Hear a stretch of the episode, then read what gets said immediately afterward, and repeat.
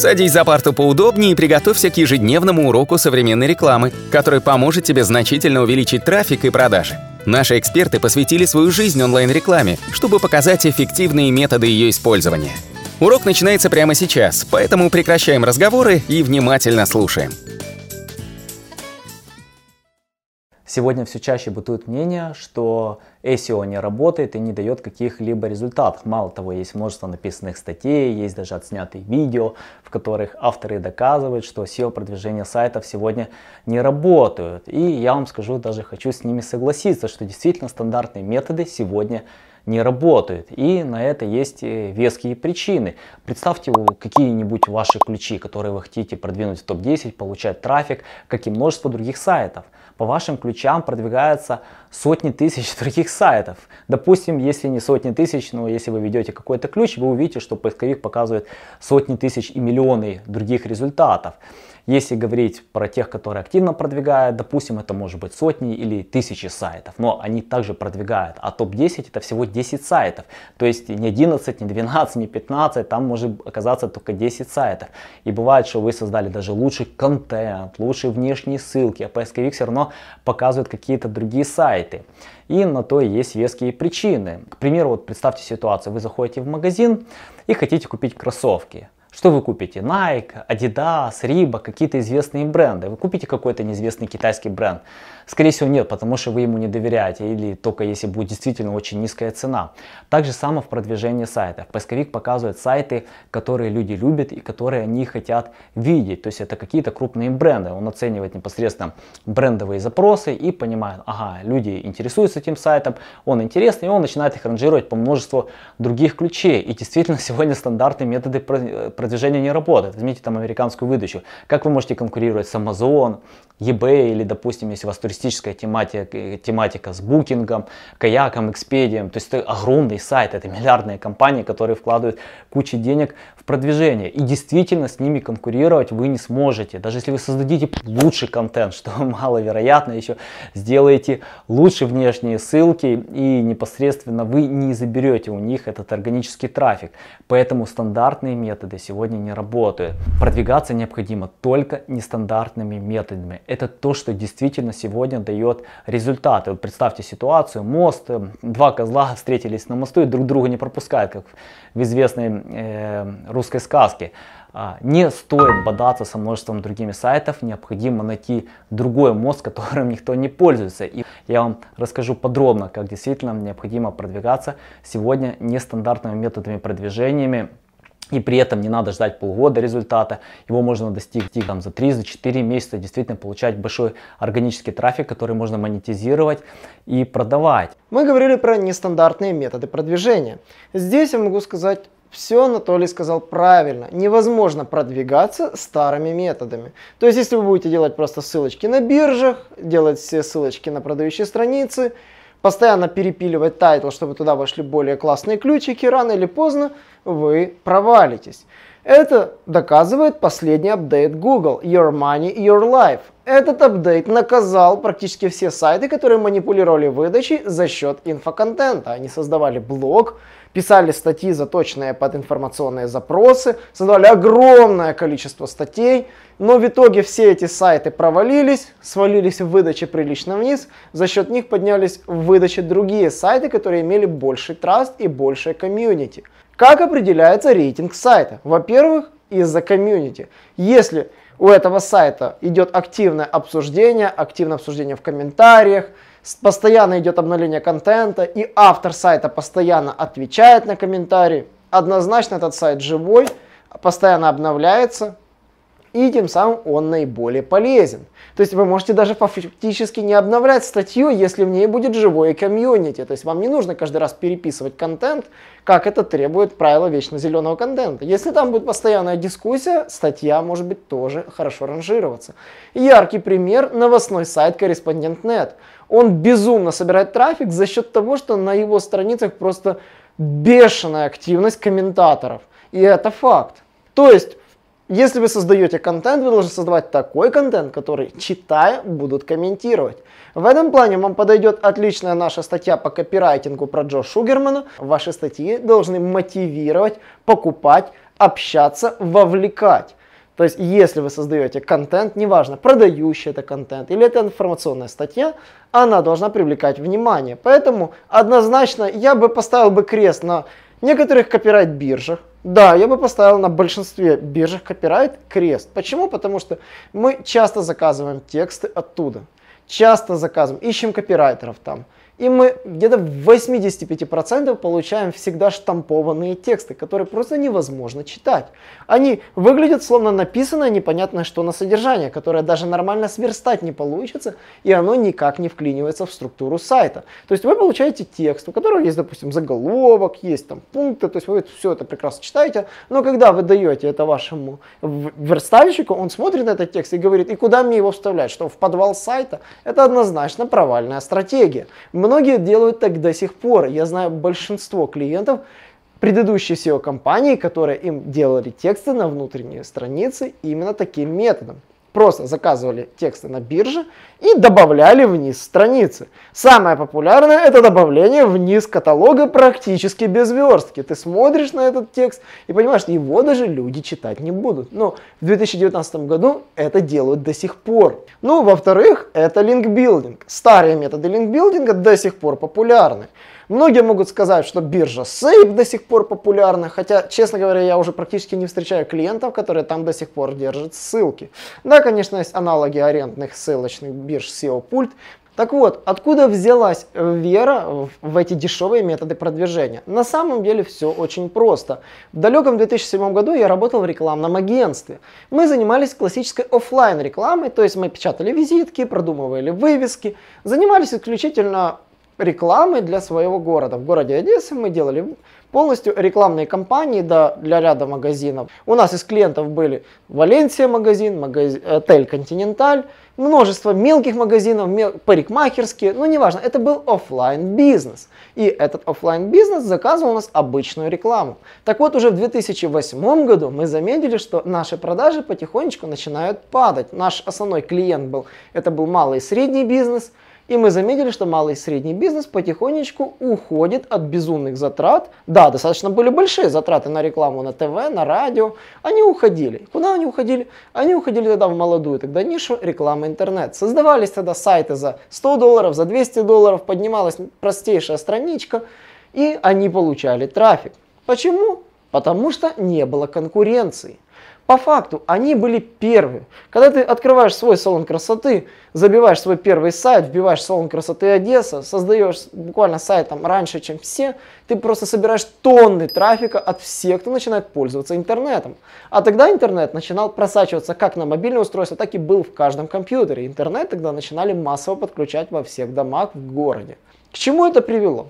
Фактически весь малый бизнес ушел в интернет, а крупный бизнес еще не так активно ним занялся. Он до сих пор сидел в ТВ, он сидел на радио, он сидел во всей э, гламурной тусовке, но весь малый и средний бизнес зашел в интернет. Так как фактически они были первыми, на продвижение тратилось минимум денег и минимум времени. В топ можно было выйти за несколько месяцев, а немножко попотев над своим сайтом, прописав правильно теги, проманипулировал с поисковой системой, да, действительно, тогда можно было над ней манипулировать, она была достаточно незащищенной от манипуляций. Находились куча методов для обхода поисковой системы. Это были и doorway, и тогда черные методы продвижения, и скрытый текст толщиной 0, 0 символов. Множество методов, которые тогда применялись. И за счет них сайты легко продвигались в топ. Потом потихонечку методы из черных становились в серые, потому что поисковики начинали вводить санкции. Но все равно методы оставались дешевые. Арендные ссылки практически до 2010 года, то есть даже больше, с 2010 года я бы так сказал, по 2015-2016 год арендные ссылки работали все время я начал заниматься интернет-рекламой фактически в 2016 году. Я начал заниматься контекстной рекламой, но я смотрел, что Сейп до сих пор популярен. Но он начинал уже тогда сдавать позиции. На сегодняшний день в интернете 1 миллиард 900 миллионов сайтов. Как же это произошло? Крупный бизнес, конечно же, тоже подумал, что им тоже надо создавать сайты. Первые попытки у крупного бизнеса сайты были не очень, но так как у них достаточно много денег, они нанимали программистов, обучали программистов, и фактически они создали свои сайты полностью как конфетки, как нормальные функциональные сайты, которые приносят им до сих пор миллионы трафика, Хотя на самом деле они не продвигают свои сайты полноценно. Почему? Потому что у них есть имя, у них есть бренд. Они потратили кучу лет на продвижение своего бренда. Как же продвигаться сейчас? Как конкурировать с крупными многомиллиардными компаниями? Как же создавать свой бренд? И здесь я бы, конечно же, порекомендовал вам поучиться у молодых компаний, которые появляются только-только сейчас. Яркий пример – компания Xiaomi, или Xiaomi ее называют. Эта компания появилась как раз в тот период, когда фактически уже весь рынок был занят. Производители мобильных устройств были просто везде и всюду. Некоторые уже погибали в этот момент. Компания HTC уже практически была на грани банкротства. Но компания Xiaomi заняла свой рынок рядышком вместе с компанией Meizu. Она заняла свой рынок за счет одного простого трюка. Она угадала узкую нишу, узкую потребность в высококачественных э, и не сильно дорогих смартфонах. На них был спрос. Так как на них был спрос, нужно было в эту нишу вклиниться, они создали продукт и пропиарили его через блогеров. Блогеры рассказали всему миру о новом продукте, который будет создаваться в ограниченном количестве. И за счет создания эффекта спроса, за счет информирования через блогеров, через обзорщиков, блогеров, произошел вау-эффект, люди начали это обсуждать. Как же это перенести на ваш бизнес? На самом деле все очень просто. В первую очередь вы должны вкладываться в брендинг. Вы должны продумать, чем вы хороши на рынке, чем вы лучше конкурентов, изучить ваших конкурентов не с точки зрения, какие у них сайты, это попозже. В первую очередь вы должны изучить, что может заставить клиента купить ваш продукт, а не купить продукт конкурента? Фактически это классический маркетинг. Вы должны провести полный анализ своих продуктов, сколько они стоят, почему стоит заказывать у вас, какие вещи вы не реализуете, а конкуренты реализуют, и когда вы сможете их реализовать. Поэтому с этого нужно начинать продвижение вашего будущего сайта. Почему это важно? Потому что в Google один основной из методов ранжирования это время визита и возврат посетителей. Если посетители не будут возвращаться на ваш сайт, если они подумают, что вы продаете ерунду, сколько бы вы бы не вкладывались в контекст, сколько вы бы не вкладывались в SEO, ваш сайт просто будет обречен. Он рано или поздно будет вытеснен другими ресурсами. Во-вторых, вы должны проработать свой собственный сайт. В первую очередь, это должна быть очень хорошо грузящаяся быстрая мобильная версия. Как показала практика, сейчас важно не просто контент-ссылки RandBrain, это явно мобильная версия, скорость загрузки. В первую очередь сделайте так, чтобы ваша мобильная версия грузилась быстро. Во-вторых, сделайте так, чтобы ваша мобильная версия была достаточно информативной. В-третьих, если у вас достаточно сложный сайт, создайте себе мобильное приложение. Если у вас очень крупный интернет-магазин с большим трафиком и в нем не очень удобная мобильная версия, неудобно заказывать сайта, создайте мобильное приложение. Да, это стоит денег, ее нужно обновлять, за ней нужно следить, но если вы хотите развиваться и идти по рынку дальше, я повторюсь еще раз, создайте мобильное приложение. Во-вторых, уделяйте внимание скорости загрузки. Все продвигаемые страницы должны быстро грузиться. Во-вторых, они должны грузиться быстрее, чем у конкурентов.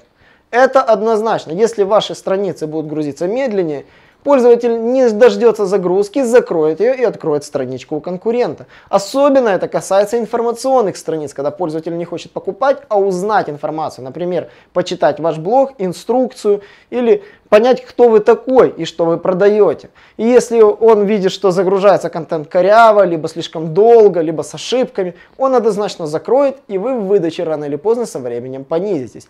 В Яндексе поведенческий фактор, например, имеет колоссальное значение и является фактически одним из первых факторов ранжирования. И если вы не уделите внимания скорости загрузки и скорости загрузки, в частности, мобильной версии сайта, вы потеряете все свои позиции. Следующее, на что бы я уделил внимание, это контент. В первую очередь, не только контент продающих страниц. Да, продающие страницы у вас должны быть сделаны идеально, отвечать на все вопросы пользователей, но я бы еще уделил внимание информационным страницам.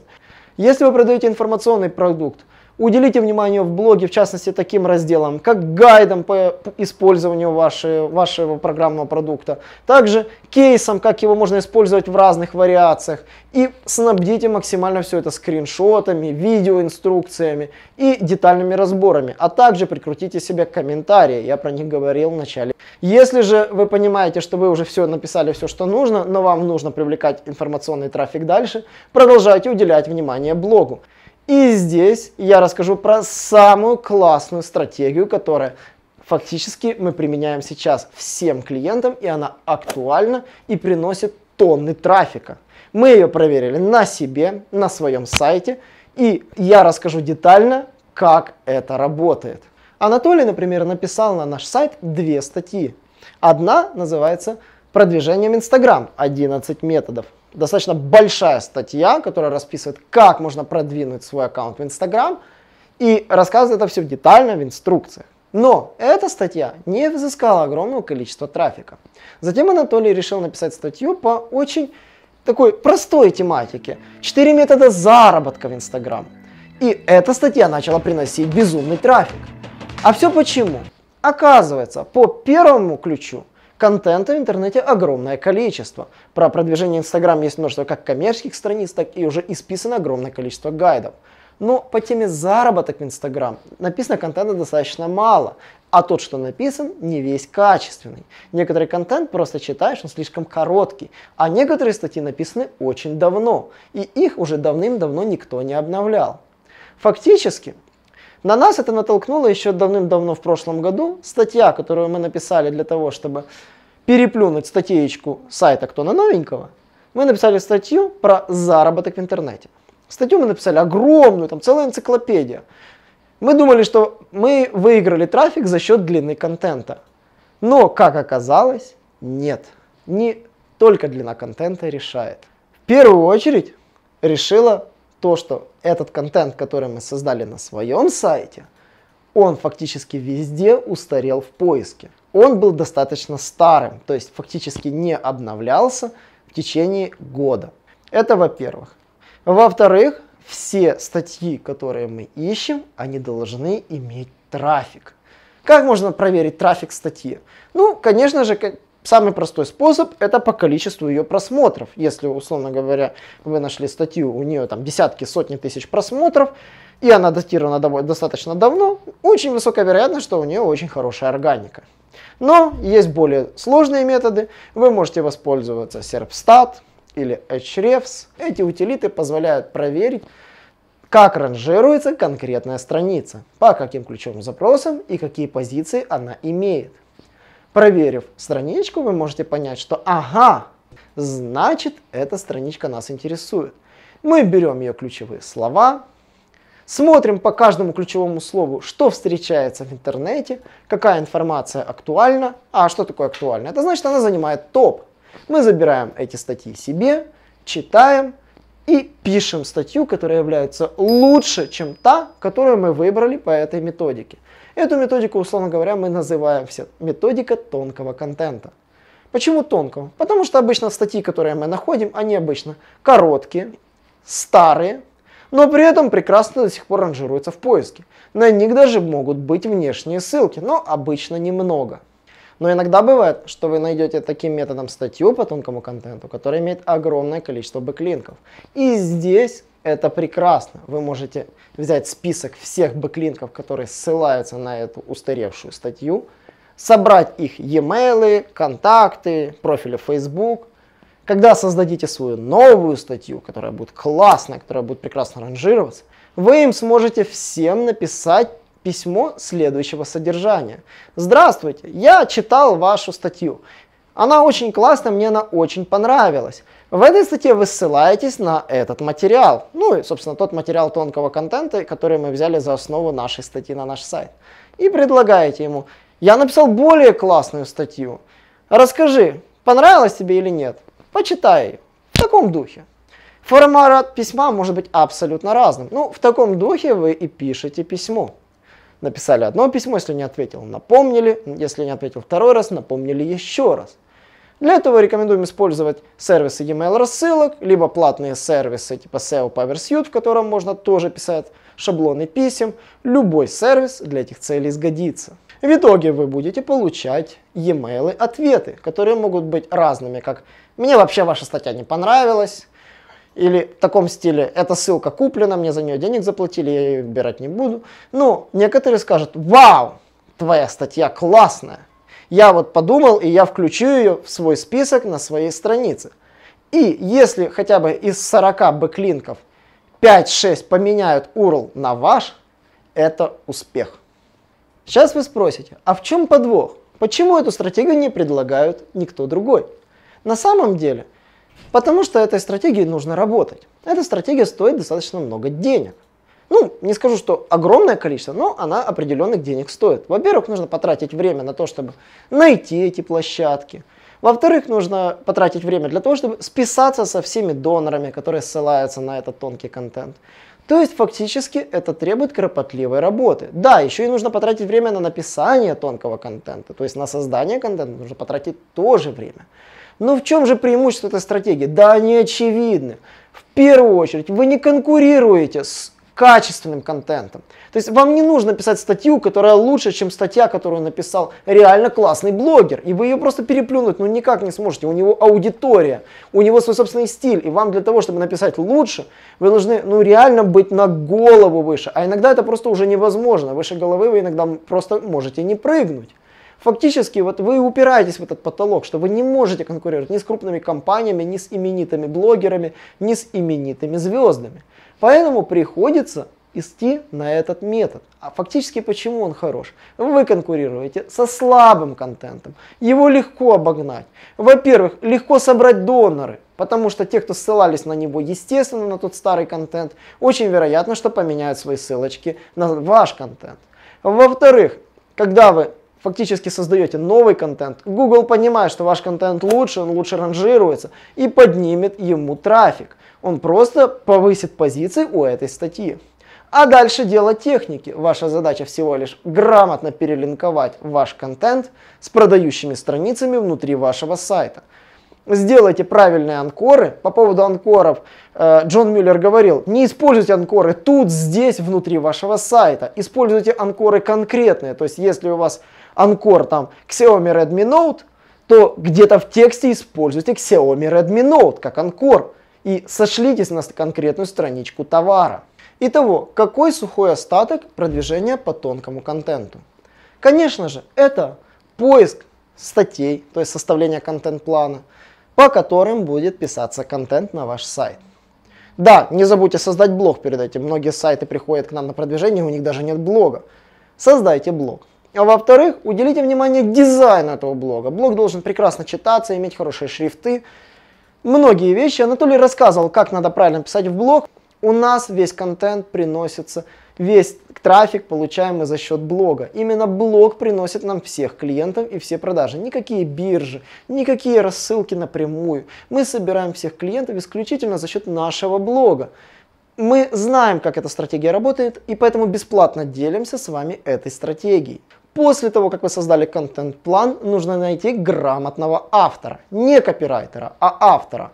В наших подкастах я в будущем расскажу, что значит автор для продвижения сайта. А если коротко, если у вас под ваши статьи пишет какой-то no-name автор, у них нет будущего. Поэтому позаботьтесь об авторе, создайте его страничку, постарайтесь написать его биографию. И да, этот автор должен писать хорошо. Фактически автор принадлежит вашей компании. Постарайтесь, чтобы он писал качественно, снабжал все статьи картинками, ссылался на первоисточники, если он использует цифры, любую информацию.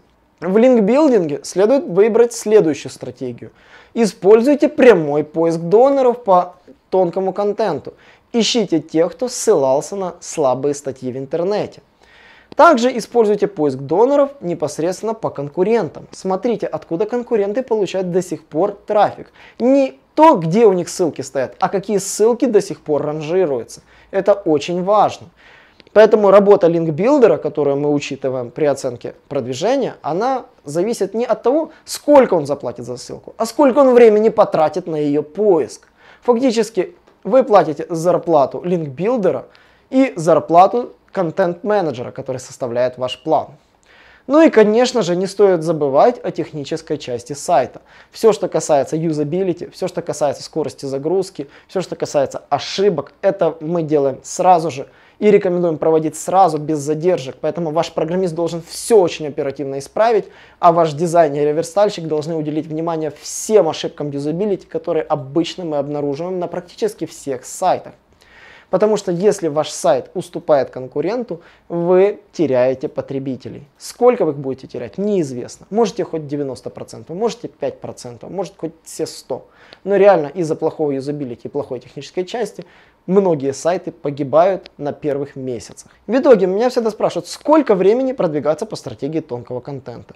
Если посчитать, сколько мы продвигали наш SEO Quick, средний период это год. Да, именно за год вы сможете увидеть, как выросла ваша органика. Ждать результаты в первый месяц, второй месяц просто бесполезно. Вы можете говорить, вот вы делаете что-то не так, а давайте, вот мне предложили дешевле. Эта стратегия требует определенного терпения, но она приносит свои плоды. Наш урок закончился, а у тебя есть домашнее задание – применить полученные рекомендации для получения трафика и достижения успеха, о котором ты, несомненно, мечтал. Не забывай подписываться на наши аудиоподкасты и оценивать уроки. Также пиши комментарии и задавай множество вопросов, на которые ты обязательно получишь ответы. Увидимся в классе завтра с новыми современными рекомендациями.